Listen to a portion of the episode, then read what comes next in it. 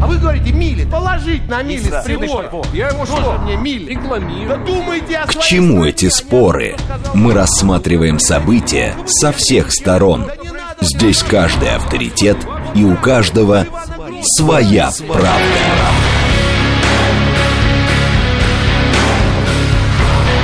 Актуальные темы и экспертные мнения, дискуссии в прямом эфире и голосование в телеграм-канале «Радио говорит МСК». Своя правда. Программа предназначена для лиц старше 16 лет.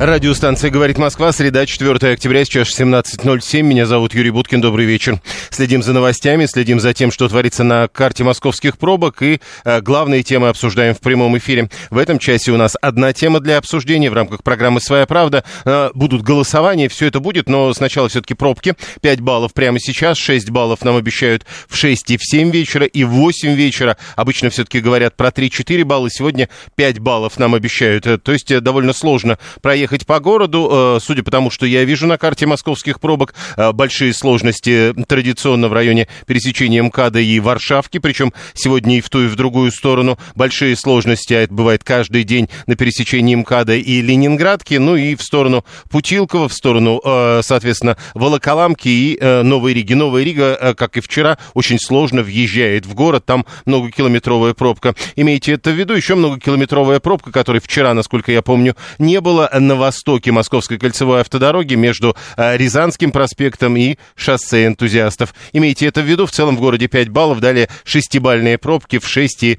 в 7 вечера. Срочное сообщение на армянскую прежде всего тему. Телеканал TRT Турецкий пишет, что главы Минобороны, МИД, МВД, Генштаба и разведки Турции собрались в, в Анкаре э, для обсуждения ситуации с безопасностью. Это пока про Турцию, есть про Армению. Сейчас я, для этого я должен с ленты ТАСС перейти на, на ленту агентства РИА Новости. Здесь заявление Николы Пашиняна, который говорит, что готов подать в отставку, если это поможет нормализации ситуации в стране. Следим за новостями. А, да, и вот еще, кстати, дело об убийстве в э, доме скопинского маньяка будут рассматривать присяжные. Ждем подробностей и здесь. А тема, которую мы сегодня обсуждаем, это событие 30-летней давности. 4 октября 1993 года. Э, что мы помним, что вспоминаем, каковы итоги того, что тогда происходило.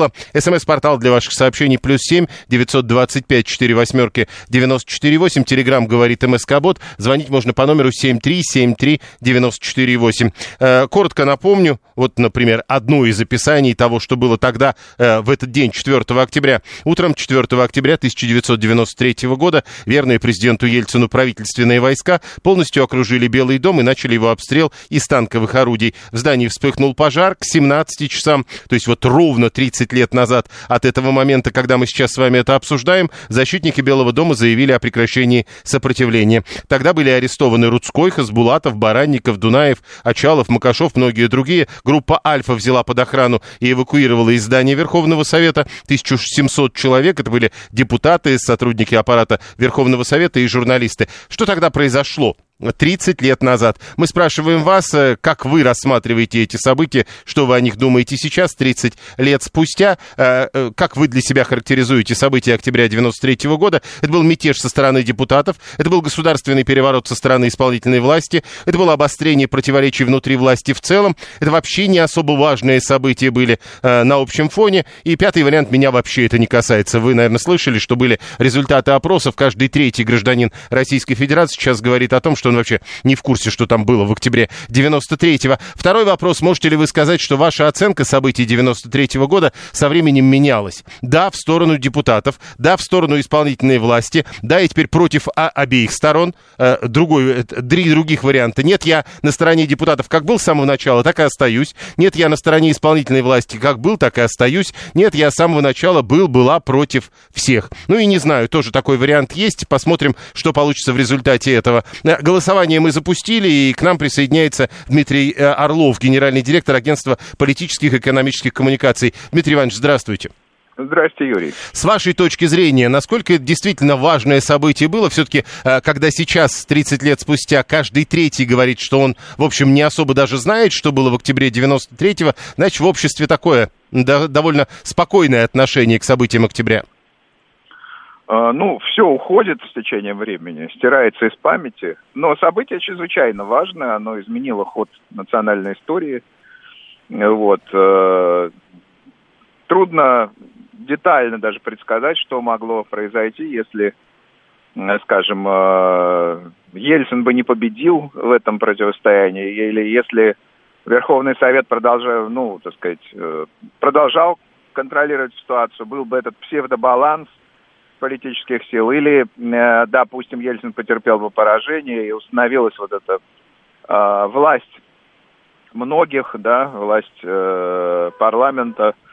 Я думаю, это была бы очень нестабильная система, и она грозила бы гражданской войной. Так что э, события чрезвычайно важные. Мы были на грани.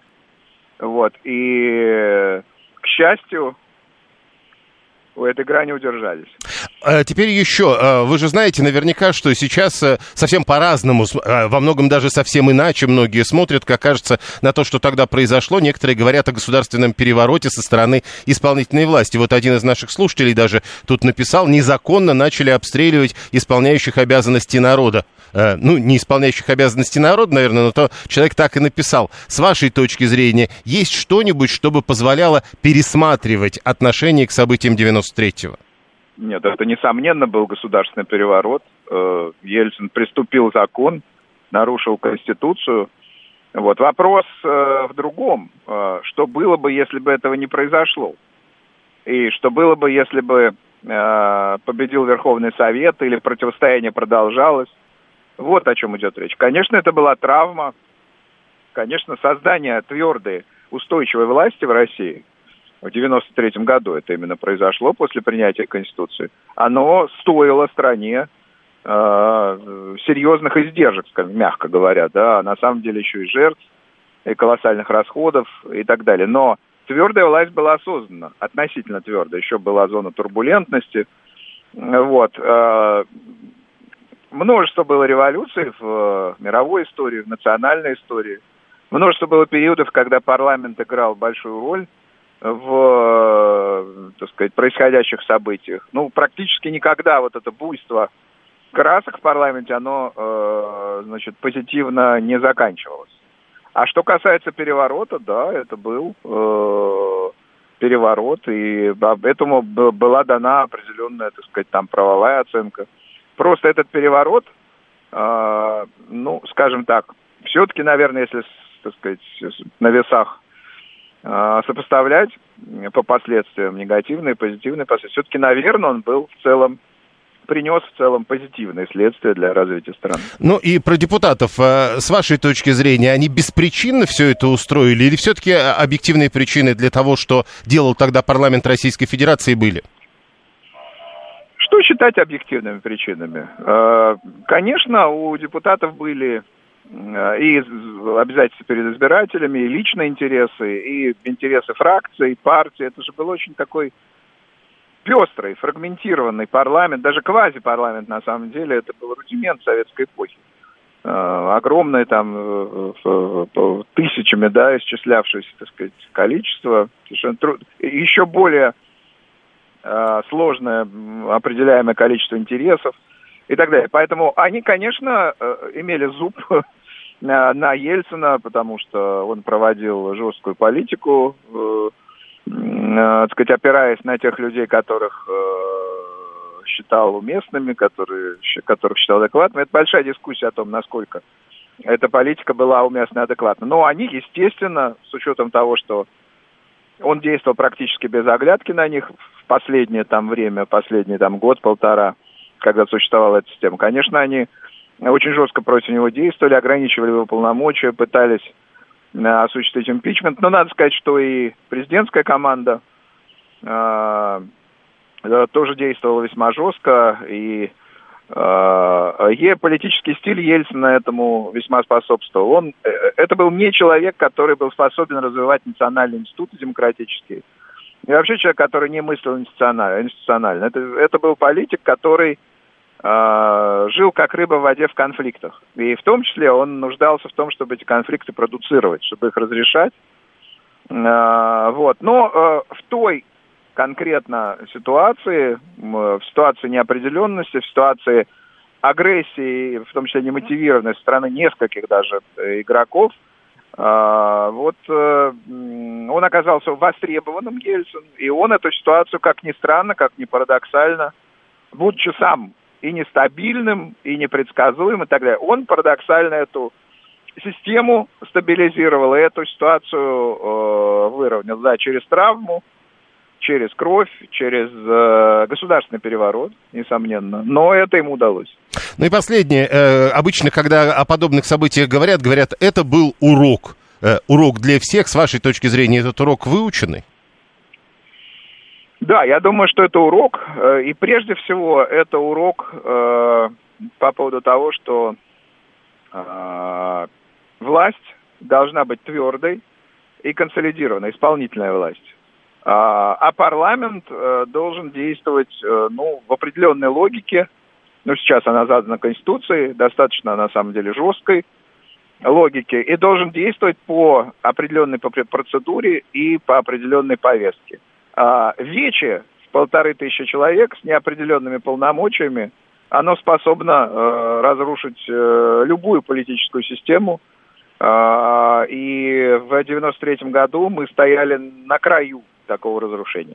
Спасибо. Э, Дмитрий Орлов был с нами на прямой связи, генеральный директор агентства политических и экономических коммуникаций. Мы сегодня обсуждаем события, которым ровно 30 лет. Э, в 5 вечера э, защитники Белого дома, как их называли некоторые, заявили о прекращении сопротивления. Речь шла о противостоянии исполнительной и законодательной власти. И вот 30 лет прошло. Как вы сейчас, глядя с 2023 года на события 93-го. Характеризуете для себя э, события того октября. Это был мятеж со стороны депутатов, это был государственный переворот со стороны исполнительной власти, это было обострение противоречий внутри власти в целом, мол, не надо преувеличивать. Э, это вообще какие-то неважные события, ну, может быть, они все там вместе, что-то не договаривают. В общем, не считаю события важными. Или пятый вариант меня не касается. А второй, второй вопрос, э, ваша оценка событий 93 -го года как-то менялась со временем в сторону депутатов э, дрейфовала. Раньше считал, что, к примеру, Ельцин был молодец, а теперь думаю, что депутаты. Или наоборот, раньше думал, что депутаты, там, Хасбулатов, Рудской, а теперь считаю, нет, это исполнительная власть все сделала правильно.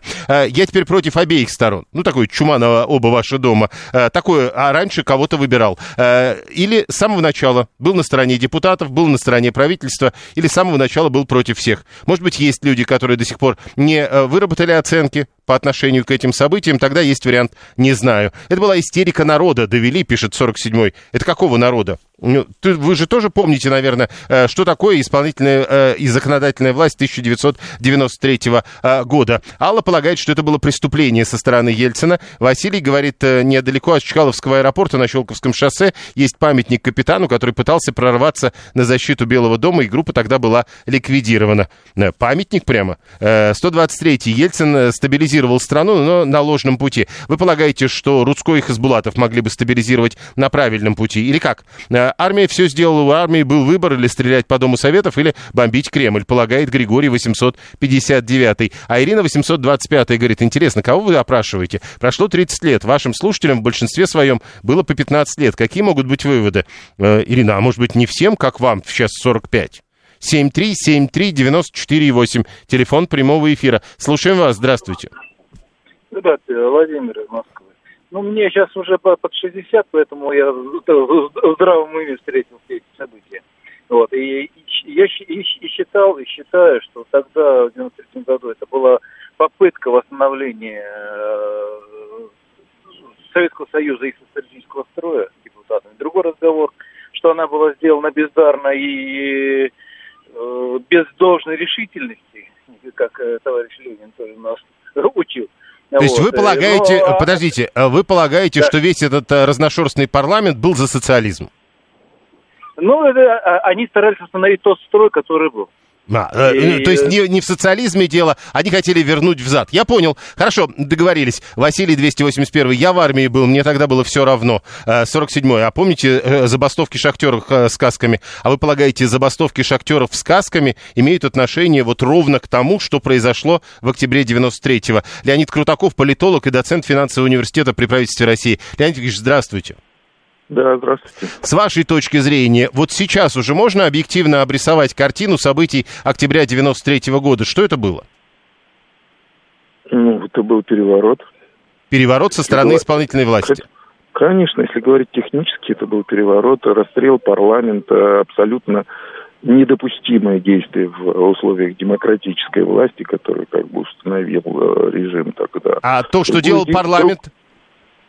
Так дело в том, что каждого свои задачи, и каждый их решает. Парламент отражал на тот момент э, социальную структуру в обществе. Но он Это же принял выбор. уже э, определенное решение с 21 Он же, сентября. был, он же был выбран этим народом, этой страной, этими людьми. И, конечно, он отражал мнение. А то, что там нет, там как бы вопрос технический. Но они же брали то- власть. Вот, э, опять же, мы же технически пытаемся разобраться.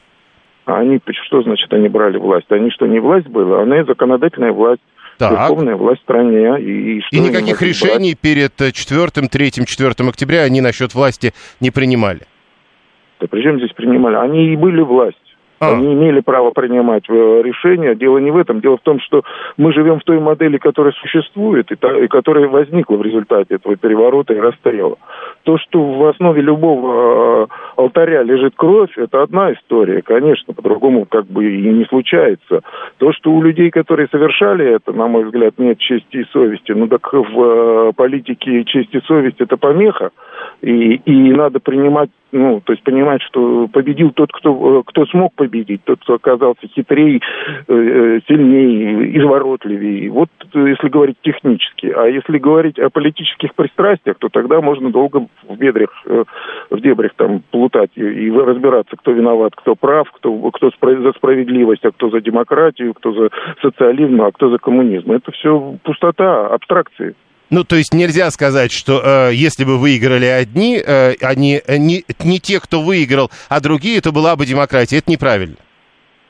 Да, конечно, нет. Ну, демократия это же э, процедура, если по большому счету, а, а, не, а не идеологическая установка. То, что была бы, наверное, другая, не наверное, а другая система власти и другая модель в стране, это безусловно. Какая, мы даже не можем предположить. Вот, на мой взгляд, та- тогда там значительная доля евразийства России была убита, и она была развернута жестко на э, Запад. То, что мы сегодня разворачиваемся на восток, говорится, с одной стороны, что тогда была ошибка, вот, ну, опять же, через сколько времени прошло, пока мы теперь это можем э, осуждать. А то, что э, там демократия, я вообще не, не- стараюсь в этих категориях не размышлять. Демократия, не демократия. Есть национальные интересы и есть э, необходимость государственная. Вот это, это понятные категории и вполне необходимые для принятия решений. Когда один из наших слушателей, сейчас найду, вот Станислав 719 пишет, э, цитата, «Баркашовцы чуть не разнесли Останкино, поубивали там людей, а Ельцин виноват». Интересная, мол, позиция. Что скажете? А что, не раз- разнесли? Нет, не разнесли. А то, что расстреляли... Понимаете, я вот в то время работал в «Комсомольской правде». И я ночь перед э, штурмом Белого дома провел среди этих, по заданию редакции. Обычные мужики с обычными мыслями, обычные рабочие. Никто не пил, ели колбасу, пили чай, э, рассуждали о будущем Ну, страны. то есть штурма Останкина не было. Ну, э, а. Блин, что значит не было? просто тут- тут провока- люди провока- пишут, говорят, вот надо помнить провокации это. Были, провокации были, конечно. А кто, кто погиб, кто сколько, разбираться надо. Мы до сих пор не знаем реально, сколько погибло и при обстреле Белого дома, и про это. Это вопрос, я говорю еще раз, э, было, не было, это что, вот есть то что, то, что мы живем в той модели, в которой мы живем. И теперь с этим уже ничего не сделать. Можно сколько угодно размышлять. То, что э, отхлынули эмоции, и мы можем теперь технически рассматривать это, э, это, это хорошо или плохо, не знаю. Но для политики хорошо, для Но технологий хорошо. еще раз а- все-таки уточню, э, технически Да. все-таки, мятежа со стороны э, депутатов тогда не было. Да, конечно, они депутаты, это власть. Это власть, демократически избранная власть в стране. Мгм. Это верховная власть в стране. Понял. Она избрана. Спасибо. Леонид Крутаков, политолог, доцент финансового университета при правительстве России. Он был с нами на прямой связи. Роман 598 как раз пишет, все хорошо помнят про стрельбу по Белому дому, но редко кто вспоминает про захват мэрии и штурм Останкина э, до этого. А, а это ведь пример, э, привет, пишет он, современной пропаганде. То есть об этом мало говорят с вашей точки зрения. 639-й тоже говорит про Макашова с Баркашовым, которые штурмовали, как он утверждает, Останкино. Останкино. 672 задается вопросом, почему американцы не признали это переворотом. 7373948. Да, прошу. Добрый вечер, это Руслан Красногорск. Ну, там в чем еще проблема была? В том, что выступал против Ельцина Рудской вице-президент, а Ельцина избирал парламент в 90-м году, 12 июня. Поэтому он этот, как бы зависел от парламента. И они считали, что они самая главная власть. А тут, э, когда началась приватизация еще в 92 году, э, они все Ельцин э, тихо под себя все вот эти законы и деньги, то есть предприятия начали уходить. Не, а, подождите, мы все-таки секунду, а, а мы опять мы опять начинаем. Давайте тогда еще с Новгородского княжества. А все-таки в октябре-то 93-го что было?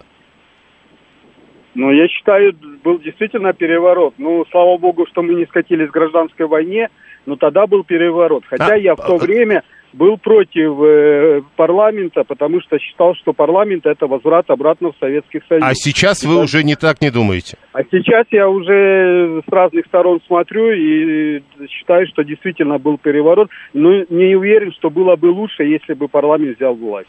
Э, хорошо, 7373948, э, телефон прямого эфира. Мы продолжаем, да, прошу вас. Добрый вечер. Давайте. А, вы знаете, я в 1993 году я являлся сам непосредственным не просто свидетелем. А, радио вы можете выключить? Событий, всех этих событий.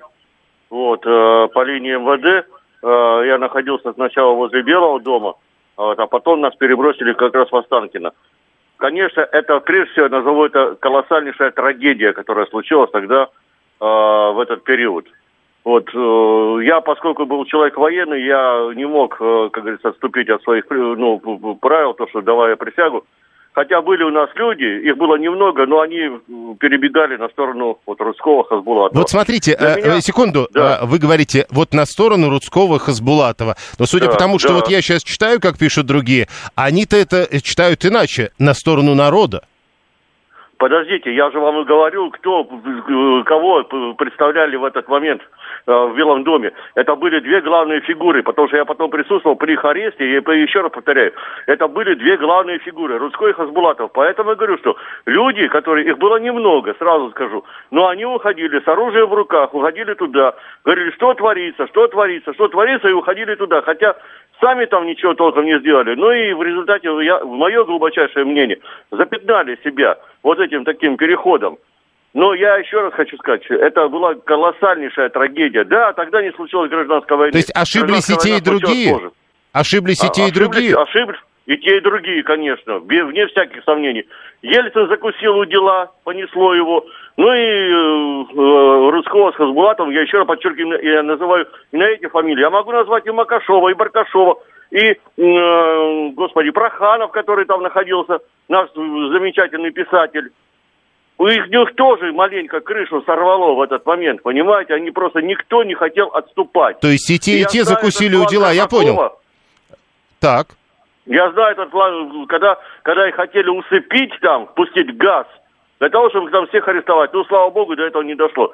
Там очень такая мутная и смутная история. Я, Все, история раз... непростая. Э, а это была просто смена конституционного направления Ларючников и Братков, уверен, 750-й. Григорий 859-й уверен, что тех, кто хотел бы взад вернуть э, Советский Союз в Верховном Совете не было. Э, напоминает, что участие в событиях принимали активно Баркашов и Макашов и т.д., пишет Григорий. Смотрите, как часто именно эти две фамилии вспоминают.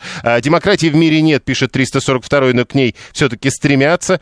Станислав Станислав говорит, э, как сегодня помню, с оружием на Останкино пошли именно по призыву Рудского. То есть все-таки сначала было оружие, призыв Рудского и поход на Останкино, а только потом все остальное. Татьяна 582 мне было 15, как хорошо, что я жила не в Москве. Обязательно ведь пошла бы из любопытства, но ощущение страха и ужаса от тех событий осталось в душе до сих пор. Два голосования в телеграм-канале «Радио говорит МСК» продолжается. Прямо сейчас новости, потом реклама, потом продолжим. Актуальные темы и экспертные мнения, дискуссии в прямом эфире и голосование в телеграм-канале «Радио говорит МСК». Своя правда. Радиостанция «Говорит Москва», 17.36. Меня зовут Юрий Буткин. Сегодня среда, 4 октября 2023 года. Ровно 30 лет прошло с э, момента событий, которые кто-то называет Ельцинским переворотом, кто-то Октябрьским путчем, кто-то говорит, что это был расстрел э, Дома Советов. Вот мы пытаемся разобраться с вашим отношением к событиям 93 года. Менялось ли оно и какое оно на данный момент, теперь 30 лет спустя. Параллельно следим за тем, что творится на дорогах. Там уже шестибальные пробки. Нам напомню, Напомню, обещают еще два часа шестибальных пробок, и даже в 8 вечера сегодня, по прогнозам, нас ждут пробки в 5 баллов. А прямо сейчас у Яндекса пятибальные пробки, у ЦОДД 6 баллов, количество уникальных автомобилей 2 миллиона 590 тысяч, то есть это э, номеров, которые заехали на территорию Москвы сегодня. Почти 2 миллиона 600 тысяч автомобилей. А, что касается срочных сообщений, которые в эти минуты приходят, давайте э, глянем э, на ленты информационные информационных агентств нефть бренд дешевеет впервые с 1 сентября до 88 долларов э, за баррель. Это вот э, то, о чем пишет сейчас агентство РИА Новости. Об этом же пишет и ТАСС, причем несколько сообщений сразу. Э, право на оплату проезда на отдых могут сохранить за участниками специальной военной операции из Крайнего Севера. Это сообщение, которое только что появилось на ленте ТАСС. Ссылаются, соответственно, на пресс-службу сейчас пытаюсь понять на самом деле пресс-службу ведомства. Просто тут э, сказано, во всяком случае, пока... А, Минтруд России, все, нашел сообщение. Итак, э, мы возвращаемся к обсуждению э, нашей темы с вами. Э, события э, октября 93 -го года. Два голосования в Телеграм-канале. Ваши отношения сейчас, э, как вы это характеризуете, там есть несколько вариантов. И менялось ли ваше отношение? То есть э, был там э, за парламент, э, потом стал за Ельцина. Или наоборот. Ну вот если по-простому говорить, хотя понятно, что вот так просто это, наверное, описывать нельзя. Слушаем вас, здравствуйте. Здравствуйте, меня зовут Анна. Да. Юрий Викторович, что тогда, что сейчас, чума на оба ваших дома. Дело в том, что началось это все в 92 году, когда лишили, лишили Ельцина и его вице-кабинет министров чрезвычайных полномочий, если вы помните. И Ельцин отстранил Гайдара и всех молодых реформаторов, и после этого пошел разнос. Ельцин вынес решение о распуске съезда народных депутатов, который тогда действительно был вы, вы, высшим органом власти Российской Федерации. Это то, чего нам не хватает сейчас Конституционного собрания. Это было хуже. Ну да. Но дело в том, что Верховный Совет и съезд народных депутатов, они же тоже не остались в долгу. Они же отстранили Ельцина от власти. И Конституционный суд, им тогда руководил Зоркин, вынес совершенно справедливые решения – о том, что Верховным Советом было принято правильное решение об отстранении президента от власти. И Конституционного суда тогда, хотя в Конституции не было, но изменения уже были приняты, и он действовал абсолютно легитимно. И вот то, что называется, это была борьба за власть. Вы думаете, это была борьба за народ, что ли? Устроили хай в центре страны, в центре города – вы вспомните беспорядки на Октябрьской, беспорядки жуткие на Крымском мосту, нашем московском Крымском мосту, между парком и Октябрьской, на Крымском валу который, кто не знает. Жуткие беспорядки на Смоленской площади. Вы вспомните, как же тот, тот же Рудской и тот же Хасбулатов орали, что надо идти брать мэрию, и надо идти брать Останкиным. Маркашов так вообще матом кричал, когда уже мэрию взяли. Мэрию взять это здание, вот теперешнее мэрия, бывшее здание СЭВа книжка. Ну, которое рядом с парламентом. Да, вы представляете, Нынешним что это, это же огромное здание. Вот захватить это здание, Маркашов орал, мужики пошли матом, и так, и так, и раз так пошли брать Останкина. Действительно пошли брать Останкина. Там же ведь работали минометы в Останкине. Смотрите, Анна, э, с вашей точки зрения, ведь тут важно понять даже не только то, что вы думаете, с вашей точки зрения отношение к оценке событий 93 -го года меняется. Есть ощущение, что меняется в обществе? Я не знаю, как оно меняется. Я знаю, что Ельцин, э, команда Ельцина, конечно... Вы сейчас мне скажете, ругаться нельзя, понимаете? Не надо ругаться, скажи. Не надо ругаться. Я никогда не поддерживаю Ельцина, и в данной ситуации я его не поддерживаю, потому что открывать стрельбу из танков, ну, это последнее, что можно сделать. Это такое паскудство. Но так как до этого... Говорят... Так как до этого э, те, значит, орали матом, то вы говорите, что и те, и те недостаточно хороши. Это и мягко выражается недостаточно. Ну, понятно. Юрий Викторович, сколько там было снайперов? Вот я после этого приехала в гости к друзьям в октябре. Ну, к близким людям, приятелям, скажем. все знают, Майя Менглет и Леня Сатановский, они жили на Пресне. Смотрю, говорю, Майка, а что это у тебя звери? А это, говорит, пуля снайперская во время октябрьских событий залетела. Это дело было, когда люди мирные гибли. И наши тоже горожане, идиоты. На, на мосту стояли, смотрели, сколько там от снайперов полегло народу. Сколько потом было найдено оружия в Москве-реке, вон, водолазы работали, вытаскивали. Но это догадаться. Мне говорят, что там были холостые болванки. От холостых болванок не бывает пожара, а Белый дом горел. А, когда Алла пишет вот сейчас, э, что не могло быть никакой гражданской войны, потому что народ бы поддержал парламент, если вдруг у парламента бы хоть что-то получилось, на ваш взгляд, э, были такие перспективы? Гражданской войны-то они и сейчас есть. Они и тогда были, а тогда вообще был на грани. Я вообще не знаю, как удержаться от гражданской войны. Ну, то есть народ не был на стороне быть парламента? парламентской республики. Вот единственное, что положительно из этого вышло, э, это показали всему свету и всем гражданам России, не может быть в России парламентской республики. Я уже не говорю о том, что вообще парламент у нас лишняя. Или демократии вообще?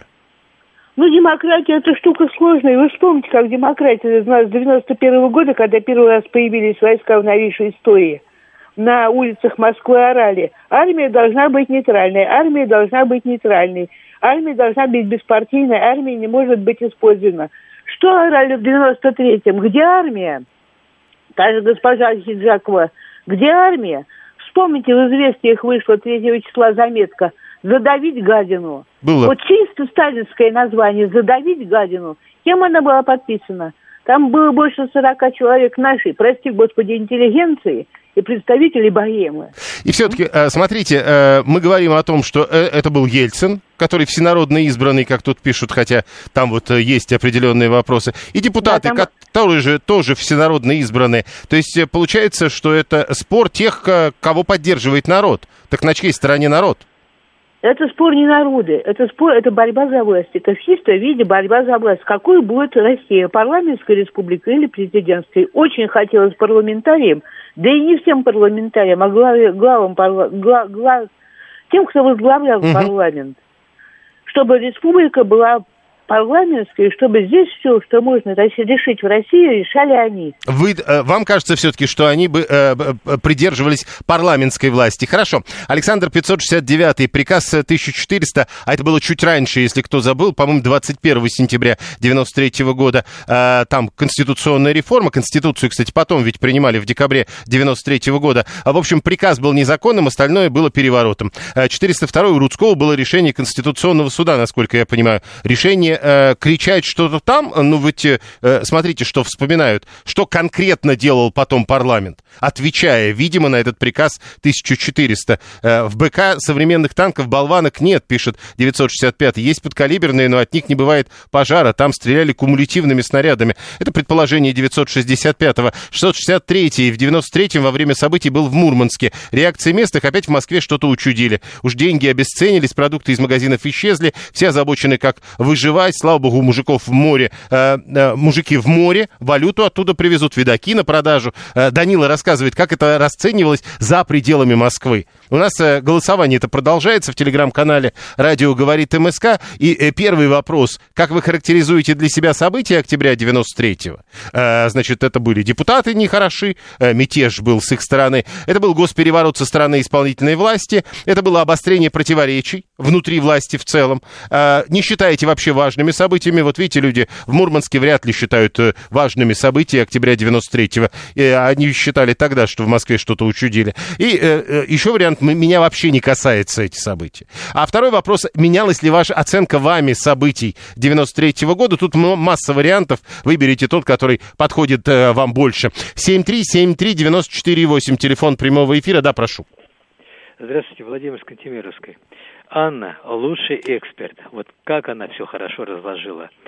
Но я хочу сказать, после 17-го переворота 1917 года политики закончились.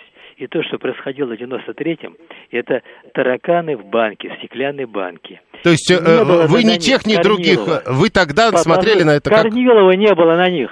Да Их при чем тут было- Корнилов? Ладно, давайте, вот э, э, Рудской призывал взять Останкина под контроль. А это входит в полномочия э, законодательной власти, 123 Это же тоже важно говорить. Защитники Белого дома туда шли не стрелять и убивать, а захватить телецентр, чтобы обратиться к народу. Это входит в э, законодательные, соответственно, э, полномочия парламента захватить телецентр, э, идти, брать Останкина, ну и так далее. 892 пишет, когда я видел кадры горящего Белого дома, я испытывал стыд, потому что это видел весь мир в прямом эфире CNN. Рудской призывал армию бомбить Кремль, он же летчик, уверяет Григорий 859. 462 мне, говорит, было тогда 13 лет, мы в Кишиневе всей семьей были у телевизора и у радио, сейчас понимаю, что власть может быть любой, но не слабой. То есть, э, опять же, примерно понятно, о чем говорит человек. 7373948. Прошу вас, здравствуйте. Добрый день, Леонид Москва. Давайте. Ну, вы знаете, все убийство Советского Союза, это была, собственно говоря, процедура монетизации власти. Потому что власть придержащие в Советском Союзе особо не могли монетизировать свое положение в обществе. Это их печалило, и вот они нашли способ его монетизировать. А события 93 -го года, это, собственно говоря, дележка этой монетизации. То есть уже стало понятно, что монетизировать понятно как, понятно что. Они выяснили, сколько это в реальности стоит, триллионы долларов сумасшедшие, да? Э, но тут возник вопрос, что не до конца понятно, кому, ну, как бы, кто, кто должен больше себе забрать. И вот в 93 году происходили события, верно Анна заметила, это к народу вообще не имеет никакого отношения. Э, ну, народ там всем было абсолютно плевать. Причем... Не, не, подождите, а народу было не плевать? Я, видите, э, думаю, что народ не до конца понимал, что происходит. Настолько люди были, ну, то есть настолько была система э, до этого много лет, что вот этот переходный период, э, люди не понимали, что происходит. И в принципе, а даже если бы и понимали... Ну, у них только то... что был 91 год у людей. Они тогда столкнулись с этой историей неких властных противоречий. И, по идее, здесь уже, учитывая опыт 91-го, ему было народу, если можно так говорить, вроде как легче понять. Ну, я вам приведу такой пример. Знаете, вот э, помните, была там был МММ, а потом еще был. десяток пирамид. Да, а потом э, еще десяток э, пирамид. Он как, доходит до народа? Не доходит. Нужно время, нужно осознание на длинной дистанции, сдалека. Большое видно сдалека. И поэтому, соответственно, вот эти события 93 -го года это просто дележка бабла. Ничего иного. Ну, в смысле, дележка власти, а, а, э, фактически, а посредственно дележка бабла. Понял. Спасибо. 7373948. Э, вот нам тут э, из Википедии уже э, специальные сканы присылают. Цитата с Александром Рудским оттуда, где он говорит строиться в левой части, формировать отряды. Надо сегодня штурмом взять мэрию и Останкина. Ссылаются, правда, на то, что это все написал помощник министра обороны тогдашнего Очалова и защитник тогдашней Дома Советов Марат Мусин. То есть это не прямая речь Александра Рудского записанная, а это вот Мусин ее излагает, судя по тому, что прислали. А, дальше, а, значит, 123-й э, настаивает, что он тогда работал в Останкине, и могу сказать, как на духу, стреляли не мятежники, а стреляли в мятежников, в защитников Белого дома, снайперы с крыши, очевидно, чтобы не допустить их к эфиру. А э, еще раз, а вообще обычно, в принципе, с вашей точки зрения, в Останкино может любой прийти и сказать, я хочу выступать и его обязаны пустить. Ну, хорошо. 581 а, народ ничего особо не понимал, кроме партийных работников. Это был расстрел иллюзий, что власть может быть передана народу, пишет 672 Василий 281 пишет, что мы еще в мае были свидетелями, как коммунисты с демократами дрались на Тверской. А, молодежь точно всегда, вся тогда была за Ельцина, пишет он. 7373948, телефон прямого эфира. Слушаем вас, здравствуйте. Добрый вечер, Юрий Прошу. Сергей Алексеевич. Мое мнение – Первое, это был переворот. Второе, я не уверен, что если победил парламент, то Россия была бы парламентской республикой. Разобрались бы, какая власть нужна России. Если когда-нибудь станет известно, откуда взялись снайперы и кто им дал команду стрелять, тогда будет понятно, какая сила руководила всем этим процессом. До настоящего времени – очень много непонятного, что было на самом деле. Подождите, там, еще что... раз, э, секундочку, Сергей Алексеевич. То есть, с вашей точки зрения, если, к примеру, некая э, группа агрессивно настроенных граждан заходит на территорию режимного объекта типа Останкина, э, снайперы стрелять не должны? снайперы стреляли не по тем, кто зашли на территорию Останкина. Нет, ну сейчас вот хотя бы про это я спрошу. Снайперы стреляли по людям, по людям, чтобы вызвать именно ненависть к парламенту, понимаете? Э, еще раз, я же, э, обратите, обратите внимание, я же задал вопрос, вы на него-то можете ответить? Я, вы задали вопрос, почему, вы, вы считаете, что снайперы стреляли только по тем, кто брал Нет, Останкина, Я спросил, да? э, вот эти снайперы, они не должны были этого делать, если бы делали? Не должны. Понял. Не должны, потому что это была провокация затащить на штурм Останкина. То есть люди идут, а мы должны понимать, что это провокация. Э, военный историк Борис Юлин к нам присоединяется. Борис Витальевич, здравствуйте. Здравствуйте. Скажите, а вы можете описать, что случилось э, в Российской Федерации 4 октября 1993 года? Случился, собственно говоря, государственный переворот. Почему То он произошел? Нас, ну, конфликт двух ветвей власти, так сказать, который после введения поста президента СССР, в принципе, был, ну, когда Горбачева назначили еще президентом СССР, а, становился достаточно неизбежным. То есть полномочия президента вступали в противоречие с полномочиями парламента. Но парламент, вот Верховный Совет, у нас же была парламентская республика, а не президентская до 93 -го года, он имел право отправить э, президента в отставку. Президент Ельцин не имел права по Конституции отправлять парламент в отставку. Ну вот он издал свой указ, то есть... Для а, того, вот чтобы... этот 1400 который? Да, который являлся абсолютно противозаконным, потому что у президента таких полномочий по Конституции не было. Дальше. То есть, по сути, это был переворот, в результате которого у нас на смену парламентской республики пришла президентская республика. Но, но э, когда мы говорим о перевороте, мы как бы не замечаем, э, тут вот слушатели пишут, э, напоминая фамилии Макашов, Баркашов, то есть то, что происходило между 21 сентября и 4 октября. Или это действительно детали? Это именно детали. То есть там самые разные люди в поддержке как и у Ельцина, так и у парламента. Но Э, если мы говорим, допустим, о государстве, которое опирается на закон, то парламент был в своем праве, президент не был в своем праве. То есть президент не имел права отправлять в отставку парламент. То есть он произвел захват власти. Это без акцентов, допустим, хорошо это или плохо. Это противозаконно. То есть э, человек, у которого, в общем, довольно серьезная власть, может э, совершить государственный переворот? Ну, причем здесь может, он совершил его. Нет, я просто спрашиваю, то есть у него и так уже есть, он и так государство, и когда человека, который и так государство, говорят, он занимается государственным переворотом, э, возникает вроде вопрос. А он не был государством. Государством у нас все-таки был, то есть высшим государственным органом был Верховный Совет. Угу. По который поводу... обладал всей полнотой полномочий. То есть э, высшим органом власти у нас был не президент, у нас был высшим органом власти Верховный Совет. Так, а теперь по поводу вот этих вот э, историй с призывами э, брать мэрию, брать Останкина. Это же тоже призывы представителей власти или это не считается преступлением? Вы знаете, когда уже пошел конкретный конфликт, начинается гражданское противостояние.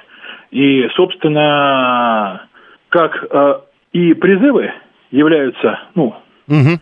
в общем-то, незаконными. Ну, так, э, извините, введение войск в Москву тоже является незаконным. Ну, разве исполнительная власть не может это сделать? При определенных условиях? Для того, чтобы разогнать законодательную власть? Нет, не может. Ну, там ведь наверняка было не так написано в соответствующих документах. Нет, как сказали это военным, а, тут версии есть а, несколько, кто конкретно расстреливал парламент. Но ввести исполнительную власть для того, чтобы разогнать законодательную власть – войска в столицу, не имела права. Хорошо, тогда про другую спрошу. Вот Василий 281 пишет, э, Баркашов, Макашов, Ампилов, э, ну, не буду говорить, как он их характеризует, он, э, ну, мол, недостаточно хороши, и никто в здоровом уме из молодых людей за ними бы и не пошел, и большинство тогда было с Ельцин. Вот насчет того, на чьей стороне тогда было большинство народа, есть какие-то, какое-то понимание? Большинство народа было в недоумении. Было много сторонников Ельцина, было много сторонников э, парламента, то есть Верховного Совета.